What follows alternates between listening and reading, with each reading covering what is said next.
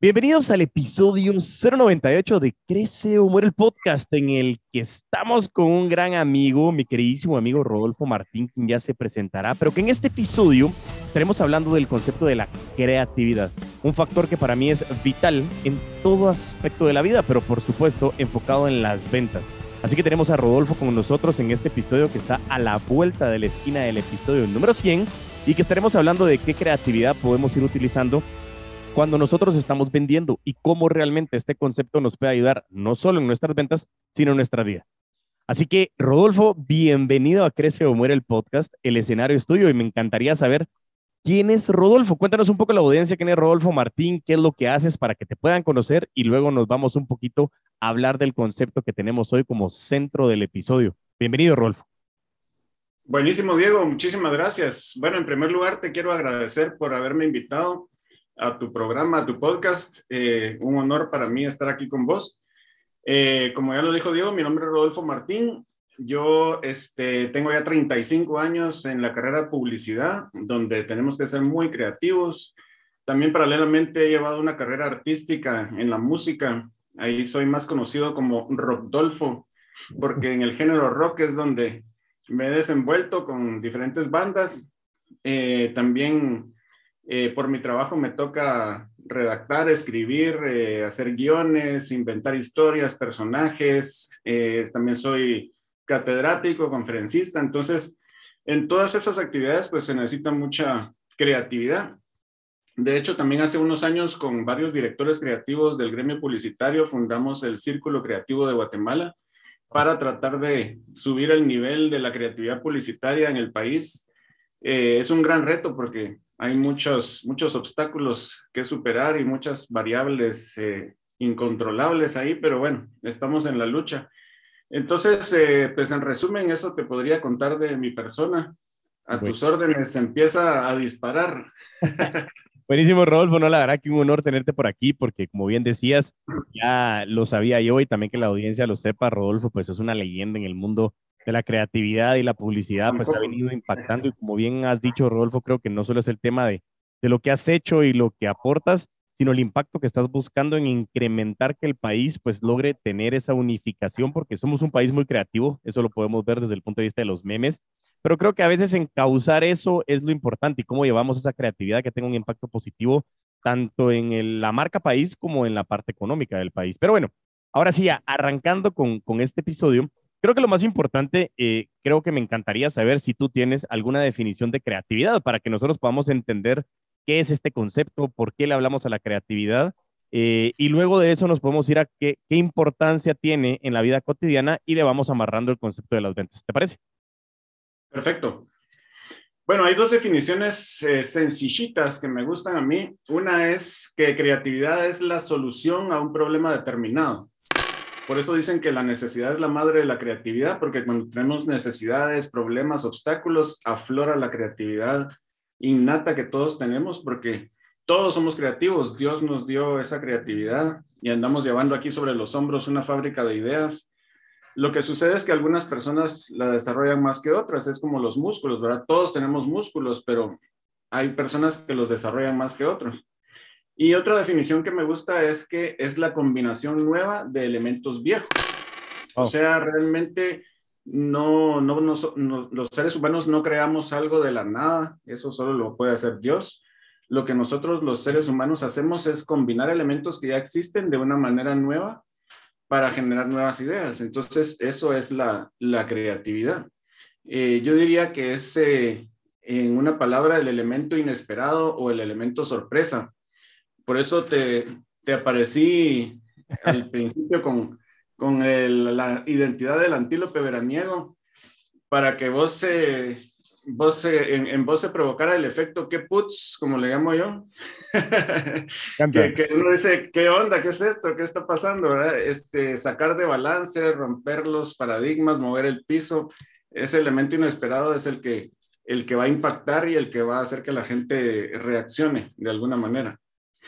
Me, me, me, parece interesantísimo y creo que dentro de las definiciones me, me, gustan dos cosas importantes. Lo primero que estás hablando que la creatividad, la principal definición es esa solución a un problema determinado. Y literalmente las ventas viene a hacer lo mismo, desde el punto de vista de que existe un problema o un punto de dolor que a través de algún producto o servicio o algo que nosotros podamos intercambiar, estamos solucionando dicha situación. Entonces creo que cae como anillo al dedo el tema de la creatividad y sobre todo que hoy, eh, con, relación a lo, que, a lo que decías, todos somos creativos, es quien lo desarrolla más. Desde el mismo punto hablamos de las ventas, y es que tanto nosotros nos podemos enfocar en practicar y mejorar este concepto de vendedores. Pero bien, continuando con el episodio de Hablando de la Creatividad, Rodolfo, eh, basado en esta fábrica de ideas que me pareció espectacular esa mención, eh, ¿qué, ¿qué, tiene de importancia la creatividad en, en, la vida cotidiana? O sea, hoy, hoy, ¿cómo tú puedes apalancarte en la creatividad desde el punto de vista de, de, de querer utilizarlo para seguir creciendo. ¿Qué importancia tiene este concepto? Bueno, para mí la creatividad es sumamente importante y pienso que debería ser una materia obligatoria en todos los colegios y en las universidades, en todas las carreras. Debería haber un curso de creatividad. De hecho, yo doy eh, cursos y talleres de creatividad en, en algunas carreras eh, creativas como por, ejemplo producción audiovisual y artes cinematográficas o la licenciatura en diseño gráfico, pero pienso que, que por qué no poner el, curso de creatividad en administración de empresas, en medicina, en, en, derecho, en arquitectura, en cualquier en ingeniería, en cualquier carrera. Tenés que generar ideas, tenés que solucionar problemas, tenés que usar la creatividad. Entonces, eh, pienso que el, el sistema educativo en todo el mundo está diseñado para cortarte las alas y limitarte. Y, si un niño está dibujando un árbol morado, inmediatamente la maestra le dice, no, el tronco es café y las hojas verdes, y no le dejan expresar su individualidad, su creatividad, y todos como robots, todos como clones, todos igualitos, y no es así la cosa. Cada, cada persona es un mundo, cada ser humano es distinto. Entonces, de hecho, cuando hice mi tesis en la universidad, el título era algo así como la importancia de la creatividad en el mercadeo de productos y servicios. Wow. Y, es que precisamente eh, para todo necesitamos la creatividad y no digamos para las ventas. Para crear una conexión emocional con la gente necesitas la creatividad. ¿Verdad? Como dice eh, Jürgen Klarich, véndale a la mente y no a la gente. Yo diría más bien, véndale al corazón, porque ahí es donde, donde realmente generas fans y no solo clientes, ¿verdad? Buenísimo, la verdad que me parece interesantísimo y sobre todo ese concepto trayendo a Jürgen, al famosísimo Jürgen, que, que lo hemos mencionado muchas veces, que es un gran eh, referente en el tema del neuromarketing, neuroventas, enfocado en la mente, como bien lo decías, pero me parece muy adecuado tu comentario de venderle al corazón, porque decías crear una conexión emocional con el cliente, eso lo logras hacer a través de la creatividad y eso viene desde el punto de vista de, dos factores. Uno, lograr tener esa creatividad, pero también tener la agilidad de que la creatividad sea rápida, porque muchas veces nos pasa que pasa la situación y al rato, como a los dos días, estuviera dicho, ¿eh? Entonces, eso simplemente es que la creatividad está con un procesador Pentium 1 todavía, así como va el hámster hecho. y como bien lo decías, la creatividad hay que practicarla. Pero Ahora bien, estamos hablando de practicarla y ya logramos identificar que la creatividad es vital para hacer conexiones emocionales con los clientes.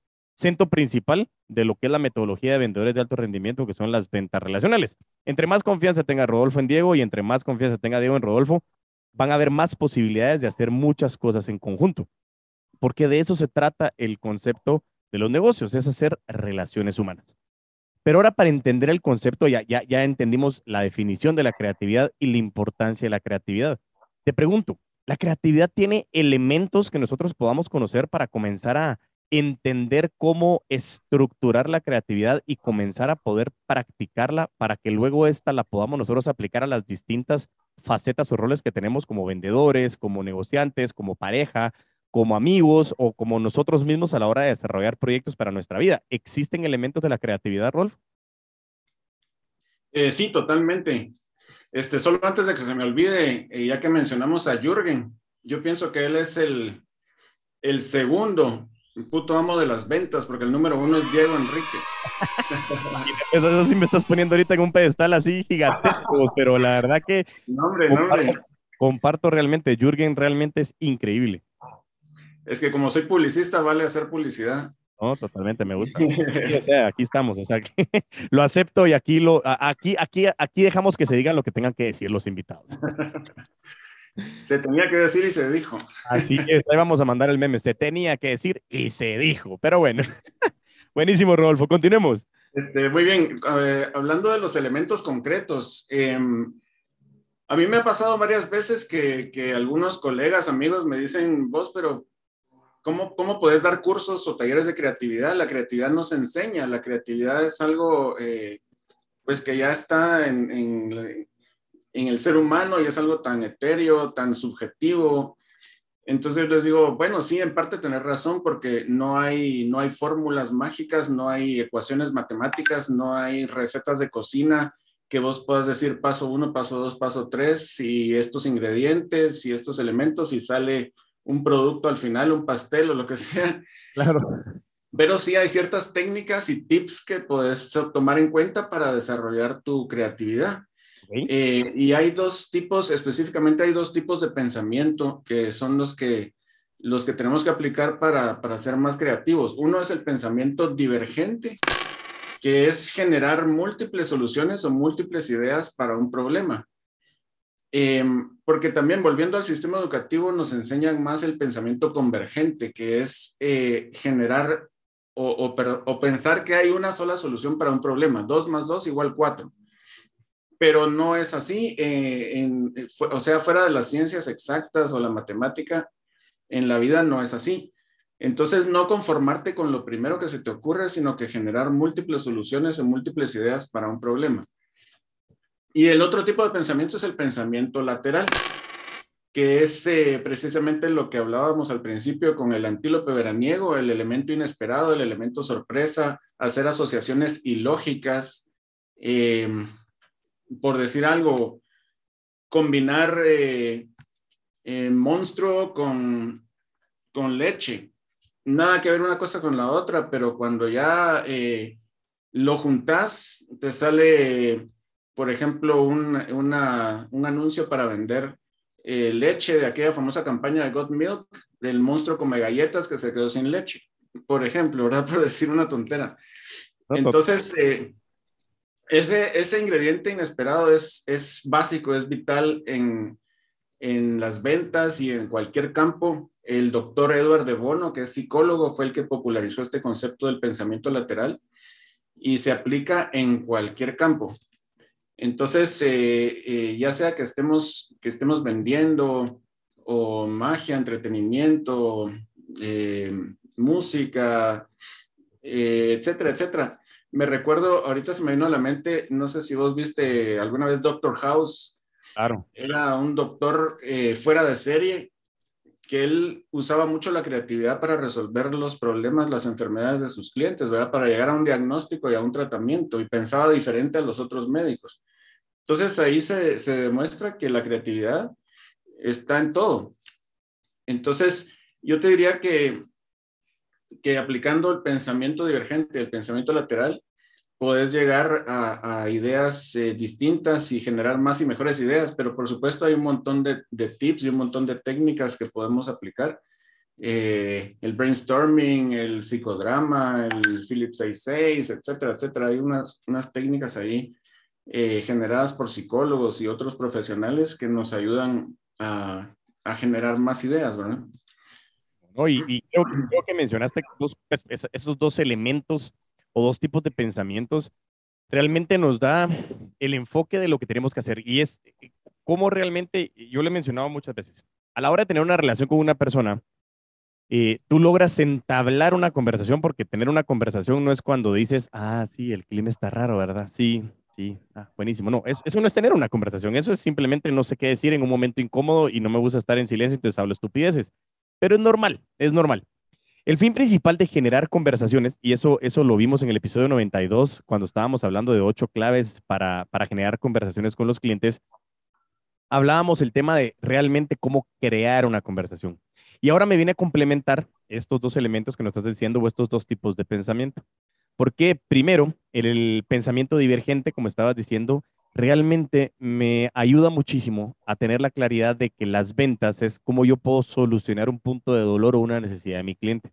Y bien tú dices que muchas veces es, mira, tengo este punto de dolor, es esta solución. Y no es cierto.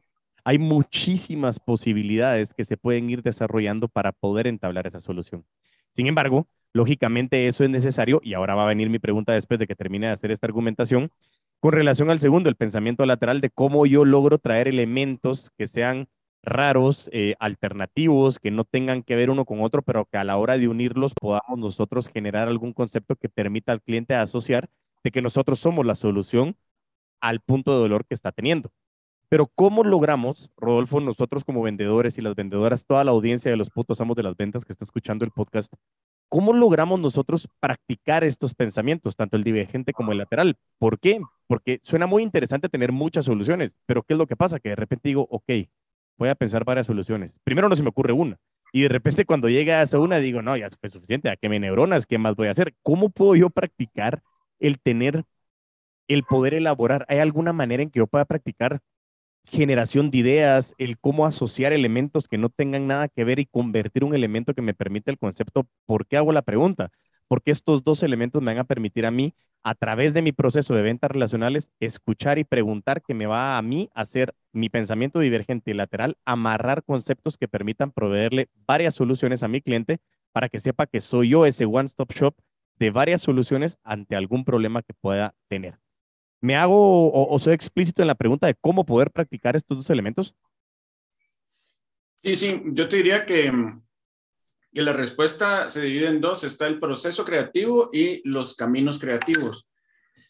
Em, en el proceso creativo, lo primero, o sea, antes dije que no hay una receta de cocina y que no hay una fórmula y una ecuación, pero sí hay, hay ciertos pasos que generalmente son los que, los que seguimos en la mente para generar ideas. Entonces, eso es el proceso creativo.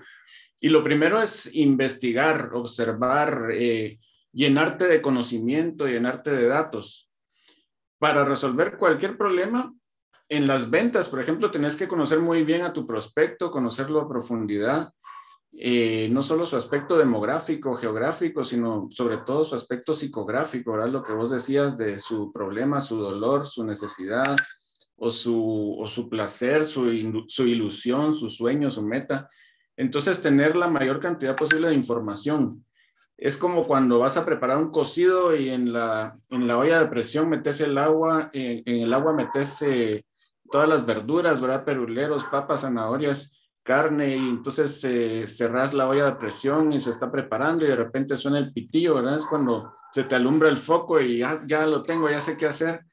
Entonces, primero te, toda esa información, luego viene la etapa del, del pensamiento divergente que tu yo niño eh, según los psicólogos y el análisis transaccional, tenés el yo padre, el yo adulto y el yo niño. Entonces, en el proceso creativo tenés que dejar suelto al yo niño. Entonces, este es el que empieza a generar varias opciones, varias soluciones. Porque lamentablemente todos éramos muy creativos, pero después crecimos.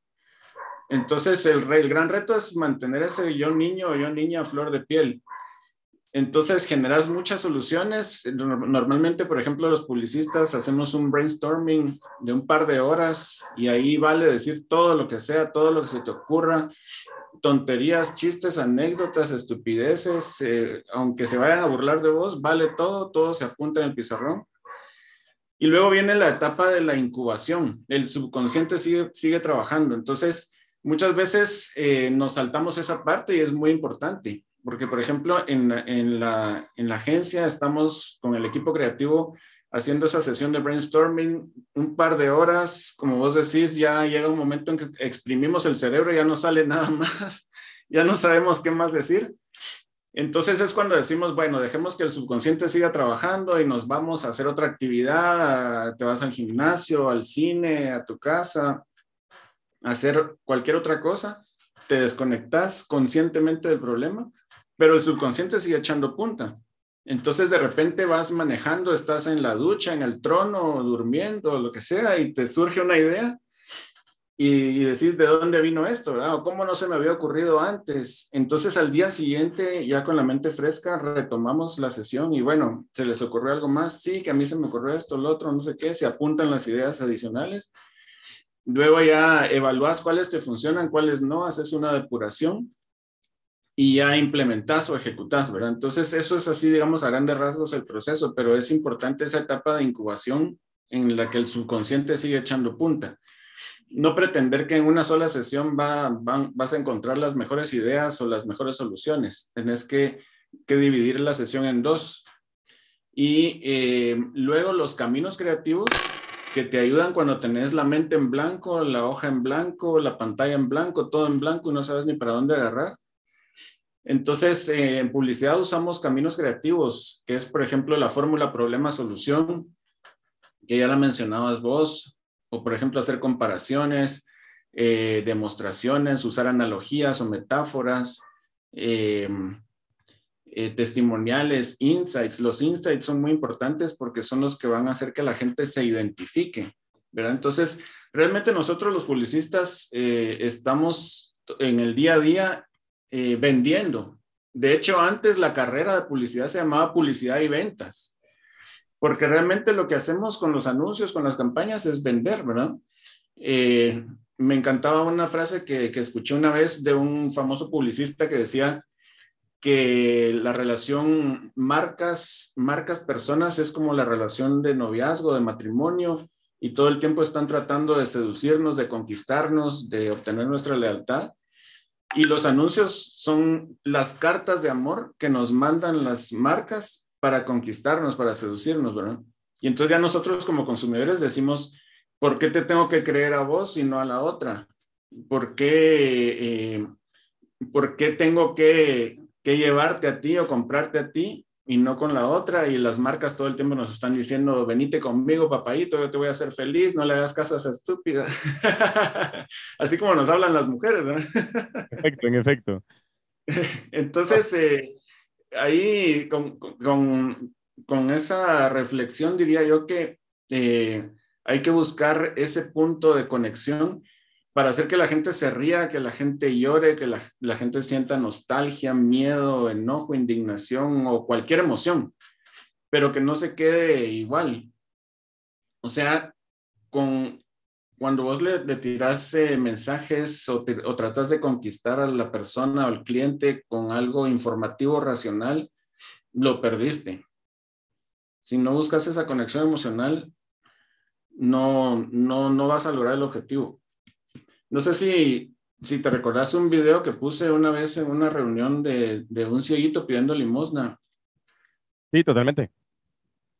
Este, ¿te recordás que el cieguito tenía un rótulo ahí que decía, ayúdame, soy ciego? Y la gente pasaba de largo y unos cuantos le echaban una moneda en su lata. En eso pasó la, la creativa, le hizo otro rótulo y, y le, le, hizo otro rótulo y la gente empezó a ayudarlo más y escuchaba que le caían más monedas en su bote y después la chava le pasó de regreso para ver cómo le había ido y le, contó, sí, mire, eh, en su rótulo que yo le hice, dice, hoy es un hermoso día y yo no puedo verlo. Entonces a la gente se le arruga el corazón y le dan más ganas de ayudarlo. Entonces suena la caja registradora más seguido. Interesantísimo. Eso sí, eso sí, de verdad que, que acabas de, en pocos minutos, Rodolfo, creo que acabas de dejarnos una fórmula que, estoy clarísimo, lo tengo clarísimo y lo hemos hablado muchísimas veces. Eh, eh, de acuerdo con el tema de la creatividad y las ventas, no existen fórmulas mágicas. No existen fórmulas mágicas porque no es algo que digas, bueno, si tú haces esto de por sí, ya le hiciste millonario, eh, échate a dormir. No, no, no funciona así y eso es clarísimo. Sin embargo, sí existe un proceso. Y eso es lo que nos estabas diciendo, el tema del proceso creativo y luego los caminos creativos. Y dijiste elementos muy importantes que tenemos que asociar con las ventas. Y aquí es donde entra mi aterrizaje porque creo que dijiste algo vital. Creo que no requiere mucho aterrizaje porque fue muy claro los conceptos y las definiciones utilizadas para poder entender cuál es la necesidad y cómo utilizarlas en las ventas. Porque precisamente como lo decíamos, la publicidad, eh, el mercadeo de per se, todos son maneras y canales que permiten atraer clientes o lograr conseguir clientes y conseguir clientes significa vender. Entonces, por eso decimos nosotros que en pocas palabras en las empresas hay personas que venden y personas que soportan las ventas, pero todos siempre estamos vendiendo. Y eso es bien interesante. ¿Por qué? Porque regresamos al tema de las conversaciones. Cuando tú te quieres tener una conversación con alguien y se convierte en una conversación interesante, en una conversación agradable, en una conversación amena, pero que se convierta en una conversación significa que me enganchaste, que en ese momento dije, ah, qué interesante. O sea, voy a hablar con Rodolfo. ¿Por qué? Porque nosotros vivimos, como lo hemos mencionado también, con ese síndrome de la cabra loca. Y siempre andamos para arriba y para abajo, que vengo, que camino, que no, que sí, que tengo la reunión, terminé, que cerré el Zoom, que abrí el Teams, que no salí, tengo que ir, voy a almorzar, me fui al baño, en el baño tuve la otra reunión, no importa, no me vieron la cámara apagada. Bueno, seguiste con todo, pero el punto principal es que andamos todo el día corriendo. Y en el momento en que alguien nos habla de una manera o logran captar nuestra atención, eso, creo yo, y eso lo estaba hablando también en una de las recomendaciones de, de Social Selling en otro de los episodios del podcast, creo que ahí es donde radica la moneda más importante de las ventas, la atención. Si logras captar la atención de tu cliente, tienes media venta ganada. Lógicamente van a entrar factores con tu producto o servicio que sea funcional, que los beneficios realmente le estén generando una mejora en la calidad de vida, o bien, como tú dijiste en su momento, que sea el target ideal, porque pensar en quién le voy a hablar y no conozco, solo sé dónde vive, es como cuando le pregunto, ah, Rodolfo, ¿y quién es tu cliente? Ah, son hombres y mujeres de 0 a 150 años. Entonces, yo digo, no, es imposible que tengamos 8 mil millones de clientes y por eso hay que ser mucho más estricto en el proceso de prospección. Por eso me gusta mucho cuando hablábamos de este tema, porque de la misma manera, cuando estás haciendo un proceso creativo, comienzas a hacer una, creo que aquí lo, lo, apuntaba, y, y, hacías un proceso de depuración cuando tenías muchas ideas. Y con eso es cuando eh, la, la, el desarrollo del concepto de cuando nos quedamos trabados lo quiero dejar al final, aunque ya lo mencionaste, pero es un punto bien importante. Pero recalcando lo que mencionabas, decías que el proceso creativo eh, empezaba con el, con el tema de la investigación y nosotros lo llamamos con el tema de la prospección. Y precisamente tú levantas información, lees sobre la empresa, qué es la industria, qué problemas tiene la industria, cómo realmente hoy yo puedo solucionar un problema de esa industria para determinar si realmente ese prospecto es un prospecto calificado. Y de la misma manera tú comienzas a depurar como ideas que no sirven, ideas que pueden servir pero que no son para el momento o las ideas que son. Y eso lo de lo mismo hacemos con los prospectos. Este sí es mi cliente, este puede llegar a convertirse en mi cliente si yo lo acompaño y este puede no ser mi cliente. Y ese es un proceso de depuración. Pero cuando comienzas a, analizar la técnica del cocido, me encantó, me encantó eso, sí creo, esa es una mención vital en el episodio de la técnica del cocido, porque tú preparas una receta a través de muchos ingredientes. ¿Y qué le pasa a muchísimos vendedores hoy? Pretenden querer ser más creativos, ofrecer cosas diferentes, pero no estamos consumiendo cosas diferentes. Y eso es vital. Por eso es que el podcast se llama Crece o Muere. Y yo siempre le digo en los entrenamientos del método de vendedores de alto rendimiento les digo, yo no estoy dispuesto a morir en vida. Por eso es que siempre estoy en constante crecimiento. Estas entrevistas, los entrenamientos, cada conversación a mí me agrega muchísimo valor y muchísimas veces aprendo más de la gente de lo que la gente puede aprender de mí y eso es algo que a mí me llena y por eso es que la técnica del cocido me parece increíble. Y en el proceso de que quieres generar ideas, tienes que comenzar a meter muchísimos insights para determinar qué de esas ideas me puede servir. Y algo que me pareció vital, que yo siempre lo uso y creo que es muy importante y comparto mucho empáticamente en ese sentido contigo, Rodolfo, es ese yo niño. Que mucha gente, como dices tú, y, y, y, lo menciono yo con, con el Chucho Ramírez, eh, bueno, Chucho González, ya no me acuerdo el apellido del Chucho, pero era, era un profesor de la Universidad de los Andes que nos dio una, un entrenamiento ahí en la Asociación de Gerentes de Guatemala.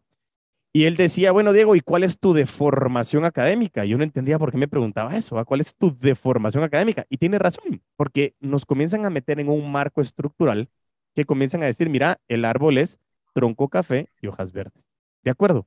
No significa que así no funcione el mundo, pero el fin principal es que existen muchas otras maneras de hacerlo y cuando perdemos ese yo niño, no solo en la creatividad, en las ventas, en las relaciones, en la familia, comenzamos a vivir una vida más estresada. Ese síndrome de la cabra loca hace que nosotros vivamos sin sentido, sin norte, y las ventas precisamente quieren venir a buscar en la creatividad cómo mantenernos ese toque de humor que usamos muchísimo. A mí me encanta utilizar el humor y como siempre digo, si la persona con la que estás hablando y tú quieres hacer alguna relación con esa persona, algún negocio, tú logras sacarle una risa, e, es increíble lo que puede suceder. Y por eso es que la creatividad, ¿ibas a decir algo ahí, Rolf?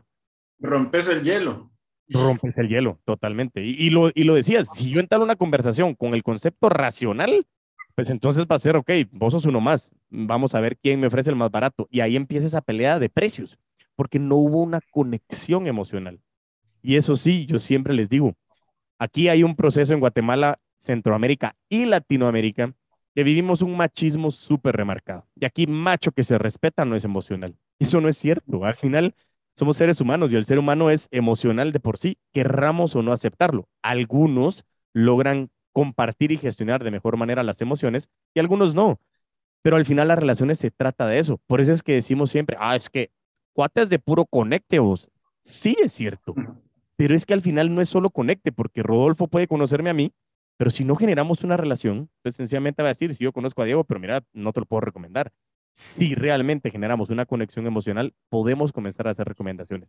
Y ese proceso creativo me parece vital y a mí analógicamente en el tema de la prospección, en el tema de ese primer contacto y sobre todo de escuchar, porque los insights vienen de muchas cosas alrededor en la prospección, pero cuando ya comenzaste a hablar con el cliente, aprender a escuchar y aprender a callarse, que es lo que muchas veces a los vendedores nos cuesta y queremos sonar expertos y parecemos vendedores de extrafinanciamiento. Y ojo, ya dije, porque he entrenado a entidades financieras, no estoy en contra ni del producto ni de la persona, solo del proceso, porque lo hemos dicho muchas veces, que si yo quiero hablar sin parar, esa no es una buena metodología para poder conseguir información de nuestro cliente.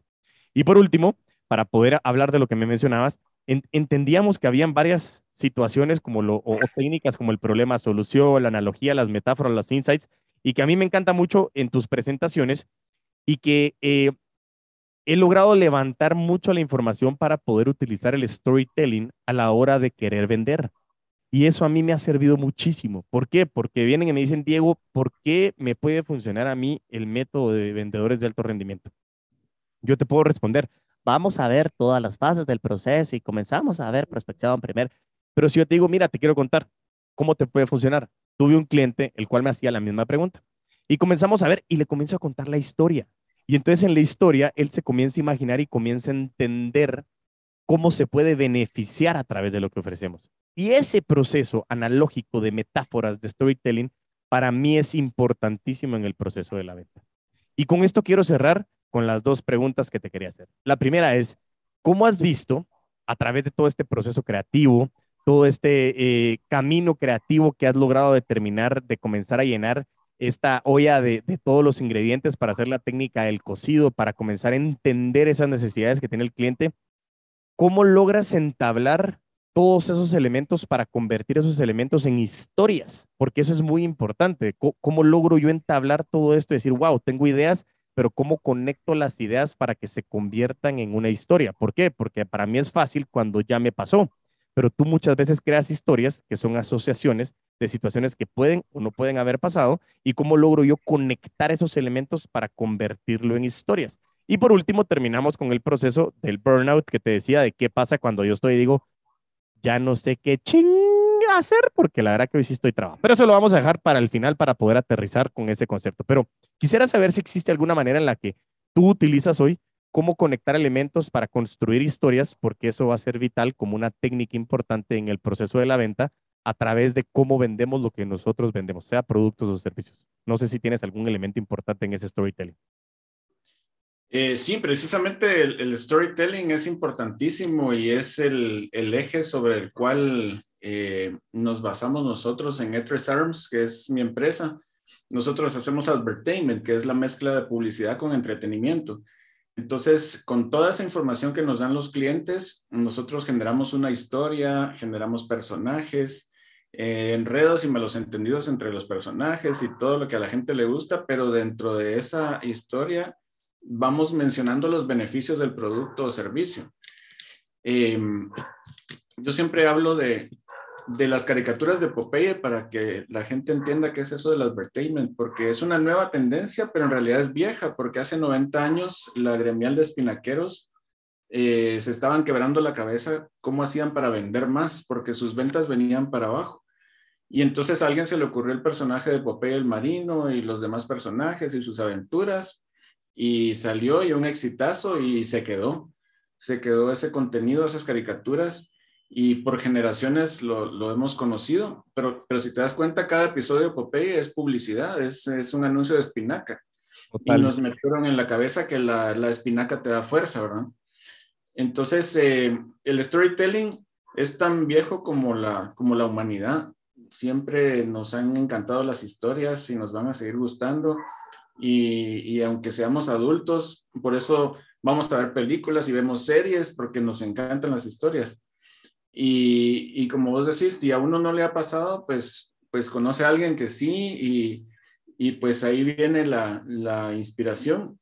Entonces con las historias vas a captar más la atención de la gente.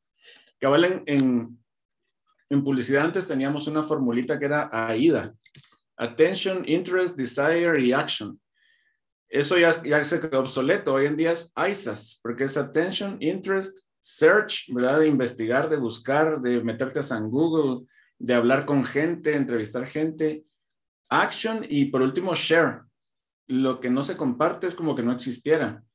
Yo siempre le digo a, a mis clientes y a mis alumnos, eh, un buen termómetro para saber si tu idea es disruptiva, si es diferente, si es buena, es si la gente se tomaría la molestia de sacar el celular y tomar foto y tomar video y compartirlo y postearlo y comentarlo. Es algo así como, como la cachetadona de Will Smith a Chris Rock en los Oscars, que es algo que se sale de lo común, ¿verdad? Es como un pico que se sale de lo común y da de qué hablar y, bueno, entre paréntesis, ahí, ahí eh, pudimos ver lo que vos comentabas hace un momento, ¿verdad? Que los seres humanos somos emocionales.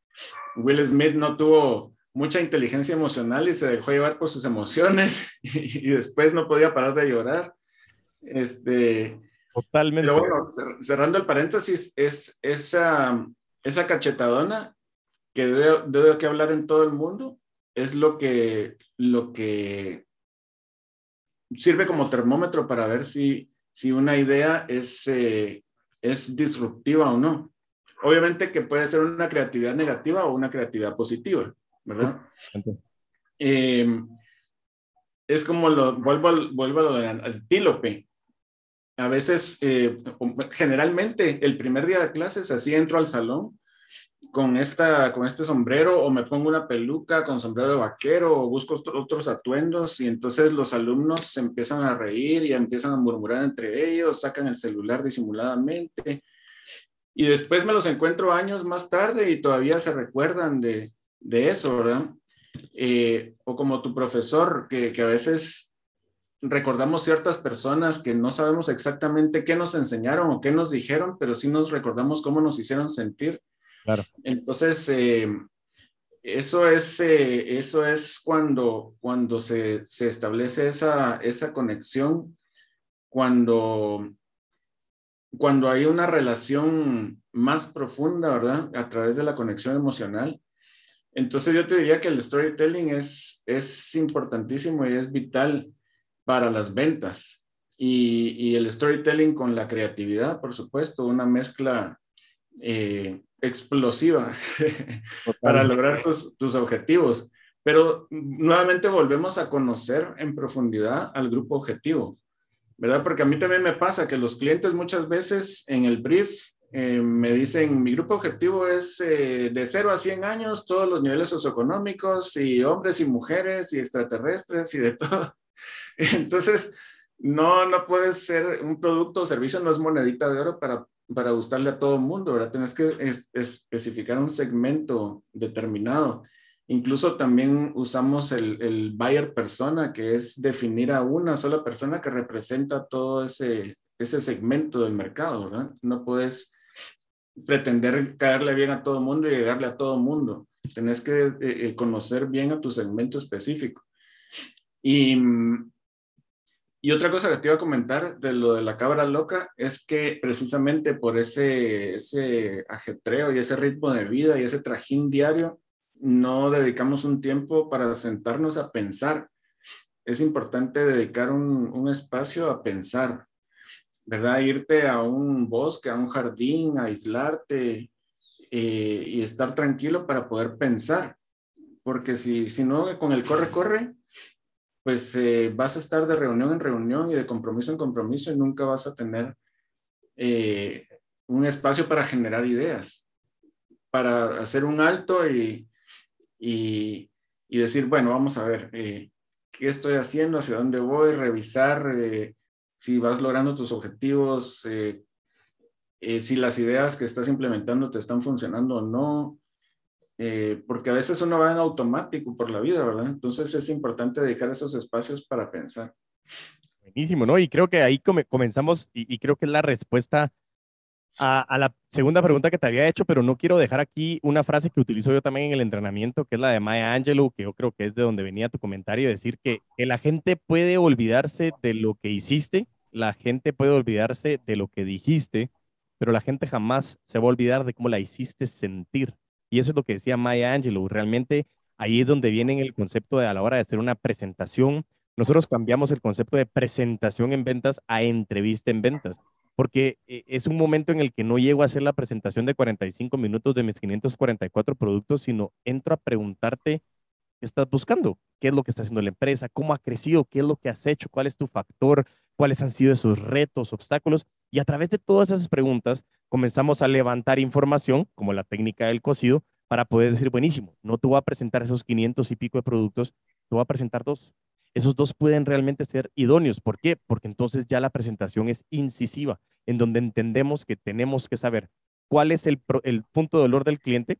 Logramos hacer conciencia del cliente, que me pareció espectacular el cambio de la, de la técnica AIDA a ISAS, me, pareció espectacular y me gustaría más adelante tal vez hasta volver a hacer un episodio específicamente hablando de esta técnica, creo que es importantísima en las ventas. Eh, y cuando ya logras decirle, mira, yo tengo esta solución a tu problema. Y por último llegamos al cierre, que es donde mucha gente se queda trabada. Es decir, buenísimo, Rodolfo, eh, yo sé cuál es tu dolor, tú te diste cuenta, yo tengo la solución y nos quedamos como... esperando que Rodolfo diga, va, buenísimo, aquí está el dinero. Y no, el cierre también hay que pedirlo. Y en el tema puntuales, eso también nos puede llevar a que la creatividad nos haga maneras en que seamos directos en decir, bueno, Rodolfo, aquí está la solución, ¿Cuál crees tú que sea el mejor medio de pago? Hoy aceptamos este y este, este, la facturación sería este, los pasos serían esto, la firma, no sé, pero hay que pedir el cierre. Y eso es importantísimo en las reuniones. Por eso es que me parecía vital. Y regresando a la última respuesta de la pregunta que, que, estábamos aterrizando, cuando nos pasaba ese burnout, ese momento de decir, Madre Santísima, ya no se me ocurre nada, creo que tú respondiste de la mejor manera posible. Ese síndrome de la cabra loca no nos permite aprender a parar. Y, dentro de los hábitos de los vendedores de alto rendimiento eh, está el hábito número 7, que, está enfocado eh, en el tema de la salud. Y hay un concepto de salud eh, físico, mental y emocional. Y en el emocional yo cuento la historia de la entrevista que le hacían al líder del Dalai Lama y que le preguntaban qué que, era esto de la meditación. ¿Qué era esto de la meditación? ¿Qué era esto solo para la gente que hacía yoga y que qué locura? ¿sí? Entonces, le dice el líder de la Lama, no, es que, es que la meditación es cualquier técnica o situación que nos permite estar aquí y ahora, y eso es lo que a la gente se le olvida. Y él respondía, cierra tus ojos, respira durante 30 segundos, enfocado exclusivamente en cómo el aire sale de tu nariz y vuelve a ingresar a tu nariz, y ahí estás meditando. ¿Por qué traigo a colación esta historia? Uno, porque aplico el storytelling que me acaba de enseñar Rodolfo, bien hecho Diego. Y dos, porque también me sirve para aterrizar que cuando estamos quemados, cuando decimos no sé qué más hacer, estoy perdido, no sé para dónde voy, qué hago y estamos desesperados, es lo que decía Rodolfo, es no nos estamos tomando el tiempo. Tampoco estoy diciendo, miren, vayan a caminar de la mano a un parque, a un, bosque eh, en un país lejano, es vayan a un lugar en donde cierren computadora, cierran teléfono, agarran una libreta, un lápiz o un lapicero y solo escuchen, sé porque esa es la parte más importante. Muchas veces la respuesta, como decías, está en esta máquina que tenemos sobre nuestros hombros, pero no la escuchamos y queremos hacer el que me urge, tengo que vender ya para ayer, esto, así, tengo que hacer esto, no, y no respondí, y todo esto, y las redes sociales, y ya no di like, y no, eh, calma, estoy de acuerdo, pero sin estrategia no vas a ir a ningún lado. Por eso es que aprender a parar, como tú decías, me parece una técnica excepcional para desconectarnos, entender qué está pasando, a dónde quiero ir, dónde estoy y cuál es el punto al cual quiero llegar y qué necesito para llegar. Pero si no paro, nunca lo voy a lograr hacer. Y por eso es que mucha gente se desespera, cambia de trabajos, cambia de emprendimientos. Eh, nos pasa en los prospectos. La gente dice, ah, bueno, es que tengo un prospecto, ya le hablé tres veces, me dijo que no, entonces ya no, no, no es cliente. No, hay que aprender a seguir. Perseverancia es la cualidad de los genios con estrategia. Entonces, por eso me parecía impresionante realmente lo que, lo que nos estabas compartiendo con relación a ese tema de la desconexión porque nos da una herramienta muy importante a todos los que estamos metidos en las ventas, que es ese corre-corre que tenemos todos los días, pero que hay que aprender a parar para poder entender cómo escuchar a nuestra cabeza. Y por último, Rodolfo, me encantaría saber si tú tienes alguna recomendación que le podamos dar a estas personas que están vendiendo, a estos emprendedores, a estos pequeños empresarios, estos medianos empresarios que en su momento están sufriendo de lo que normalmente pasa, que comienzan a crecer de una manera desordenada porque encontraron ese punto exitoso y comienzan a crecer de manera desordenada, pero ¿cómo creativamente o cómo desde la creatividad tú nos puedes dar una recomendación para poder aplicarla en el crecimiento de nuestros negocios? No sé si tienes alguna recomendación importante por ahí. Em, bueno, yo te diría, eh, primero con lo que estabas comentando, que ya ves que también se puso de moda el mindfulness, que es eh, vivir el aquí y el ahora, ¿verdad?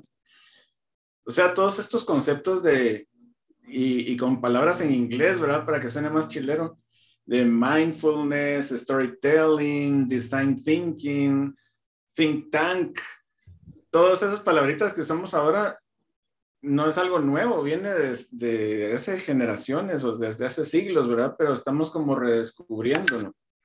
Eh, y, no, y nos cuesta mucho eh, vivir el aquí y el ahora, ¿verdad? Por eso es que también se puso de moda tristemente los ataques de ansiedad y de pánico y el estrés y la depresión y todo eso, porque estamos eh, viviendo, viendo hacia el pasado, viviendo hacia el futuro y sobre todo los vendedores que tienen la presión de llegar a sus cuotas y, y, y entonces es una cosa que viven eléctricos Em, también quería comentar, eh, se me vino a la mente Walt Disney que a, sus, eh, a los visitantes de sus parques no les llamaba clientes, sino les llamaba invitados, guests. Entonces ya solo con ese cambio de, de palabra, ya el enfoque cambió en todos los, los empleados. Entonces, entonces, ahí se empezó a, a construir la cultura de, de Disney, ¿verdad? que, que ahí Claudita Secaida es experta en esa parte de, Customer Experience, que Disney es el especialista y el ejemplo por excelencia. Y respondiendo ya a tu pregunta, em, pues yo diría que, que, hay que definir básicamente dos cosas. Uno es eh, tu posicionamiento. Eh, porque a veces eh, los emprendedores lo que lanzan al mercado es un Me Too, un producto o servicio que ya existe o que se parece mucho a algo que ya existe. Entonces no hay una diferenciación. Así como tu eslogan de crece o muere, eh, me viene a la mente eh, lo que escribieron Jack Trout y Al Rees, que fueron los, los creadores del concepto de posicionamiento en los 70s. Escribieron un libro que se llamaba Diferenciarse o Morir. Entonces, eh, si vos no sos diferente, te diluís entre una masa, entre un montón. Por eso, eh, entre paréntesis, entre paréntesis, dicho sea de paso, te felicito y te admiro porque, porque vos sos, yo considero que vos sos alguien que se sale del montón. Ya, ya solo el hecho de, decir el puto amo de las ventas, que me causa mucha gracia, ya solo con eso sos disruptivo y, y te posicionas en la mente de la gente, ¿verdad? Tienes un posicionamiento clarísimo. Diego Enríquez, sinónimo de experto en ventas. Y si querés eh, capacitarte en ventas, ahí está Diego. Muchísimas gracias. En cambio, hay otros empresarios, emprendedores que están como muy diluidos, como que no se sabe muy bien qué son, qué hacen, eh, cuál es ese concepto, cuál es su ADN o su esencia de marca, digamos, porque todos somos marcas también. Como decía Janine, somos la marca personal, ¿verdad? Eh, entonces, definir bien ese posicionamiento, ese diferenciador, esa ventaja competitiva o ese beneficio único que tu producto o servicio eh, le puede dar a la gente. Y eh, el otro, pues lo que ya hemos hablado del grupo objetivo, ¿verdad? Conocerlo a profundidad y definir bien tu segmento y no querer ser, no querer ser de todo para todos. Entonces yo diría que, que con eso y luego eh, pues los, aplicando los caminos creativos para, para generar esa conexión emocional, ¿verdad? Para emocionar, para sorprender. Eso lo aprendí yo también en, en, en la música y, y, en, el, en el cine, el teatro, las artes escénicas, ¿verdad? Que, que tenés que buscar cómo sorprender y cómo emocionar a la gente y se aplica en, en las ventas también, en todo. Eh, entonces, si tenés un, un, posicionamiento claro, te van a surgir un montón de ideas en, con base a ese concepto, porque esos son como los cimientos del edificio, ¿verdad? Primero, como vos decías, la estrategia, ¿verdad? Son como los cimientos del edificio y sobre eso vas a ir construyendo la creatividad y te van a surgir infinidad de ideas. Eh, es como Coca-Cola, por ejemplo, ¿verdad? Que se amarraron a ese concepto de la felicidad, de compartir con familia, con amigos, y sobre eso han venido construyendo y han surgido un montón de, de anuncios y campañas y formas de, de, comunicar esa felicidad y de conectar con la gente. Entonces, eh, pues eso, eso es lo que podría decirte yo en ese, en ese sentido. ¿no? La verdad que creo que son recomendaciones súper puntuales y muy... Eh, con herramientas muy prácticas que nos permite realmente generar valor a través de este episodio. Rodolfo, de verdad no te imaginas el tremendo agradecimiento que tengo yo. Muchísimas gracias por tus comentarios, muchísimas gracias por tu tiempo, porque sé que hoy el tiempo es ese recurso limitado que es lo que no podemos recuperar. Y para mí realmente que lo hayas invertido aquí en el podcast para poder generar valor y contenido de valor a toda la audiencia, de verdad que en nombre de toda la comunidad te agradezco muchísimo. Y para cerrar, me encantaría, eh, si de repente la gente dice Rodolfo Martín, eh, ¿dónde lo contacto? ¿Qué es eso de E3 Arms? Eh, o sea, ¿qué, ¿qué, es eso del advertisement? O sea, ¿cómo te puedo contactar? ¿Cómo la gente puede saber más de ti? Si la gente está interesadísima en saber de tu agencia, ¿cómo te podemos contactar? Me gustaría, si quieres, dejar esos datos aquí en el episodio para que la gente sepa cómo encontrar a Rodolfo Martín. Sí, claro, no sé si te los pongo en el chat o te los digo verbalmente lo puedes decir verbalmente y luego lo podemos poner en la descripción del episodio también. Ah, va, buenísimo. Bueno, ahorita eh, precisamente nuestro sitio está en construcción, en reconstrucción. Entonces, básicamente mi, mi, correo y mi teléfono.